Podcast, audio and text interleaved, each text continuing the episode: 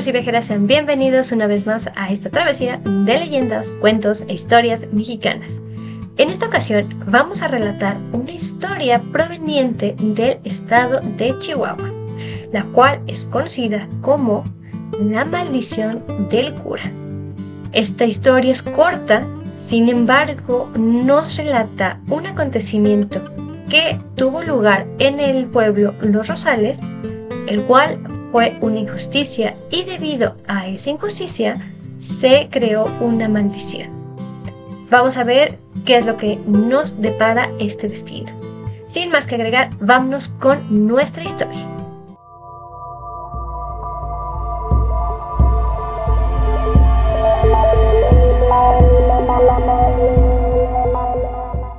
Ok, vamos a iniciar ahora sí con nuestra historia.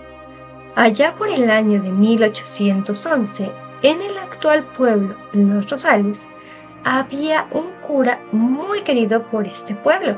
Este personaje era dado a inmiscuirse en peleas que eran tanto religiosas como con civiles. Por esto tenía bastantes enemigos. Sin embargo, otro personaje de nuestra historia, conocido como Don Tomás, fue reprendido por el cura Carrasco, el cual es nuestro protagonista de la historia. Y él lo reprendió ya que éste se enredó en un amorío con una joven.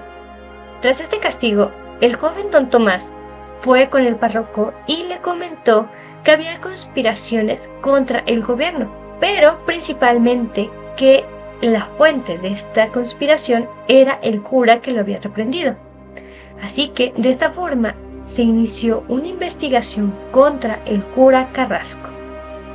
Al investigador Francisco de la Serna se le ofreció una tertulia en la parroquia, con el objetivo de que viera que no había tal conspiración.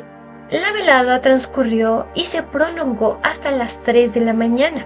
Tras estos eventos, se había bebido demasiado vino y dicho investigador no pudo salir hacia el lugar donde se hospedaba. De esta forma aceptó la invitación que el párroco le realizó para que se quedara con él.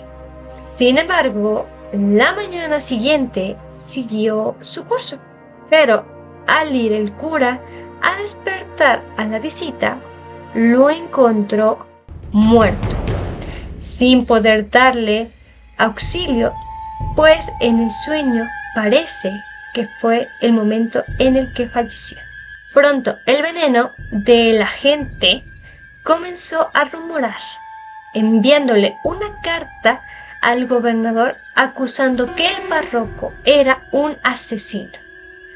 La admiración hacia el párroco, que era tan grande, se transformó completamente en una aberración, un odio descontrolado. Mitigando el padre entre todos los civiles, el barroco, sin importar más su ira, le dijo, Pueblo malagradecido, yo os maldigo, ni el pueblo de vuestra tierra deseo que me acompañe más, que el Santo Poderoso lo condene al fuego. Después de demostrar su inocencia tras tal acusación, por órdenes del clero, a un mineral se fue a predicar.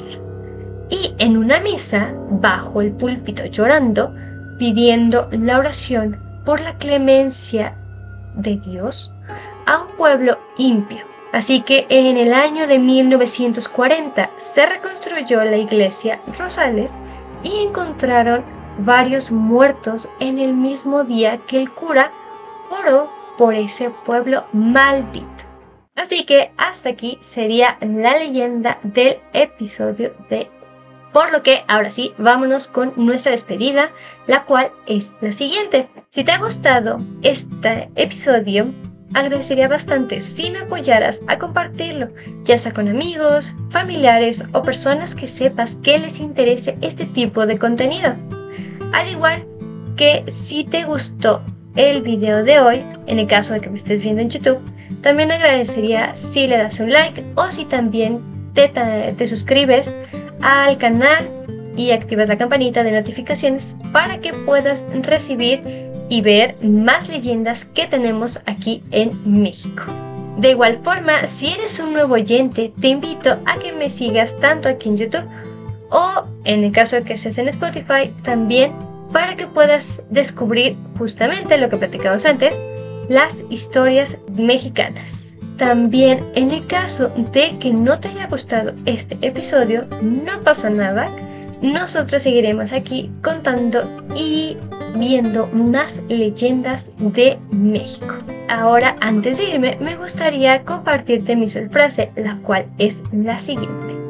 Las casualidades ni las coincidencias existen. Únicamente existe lo inevitable. Así que te deseo que pases una muy buena mañana, una muy buena tarde o una amena noche.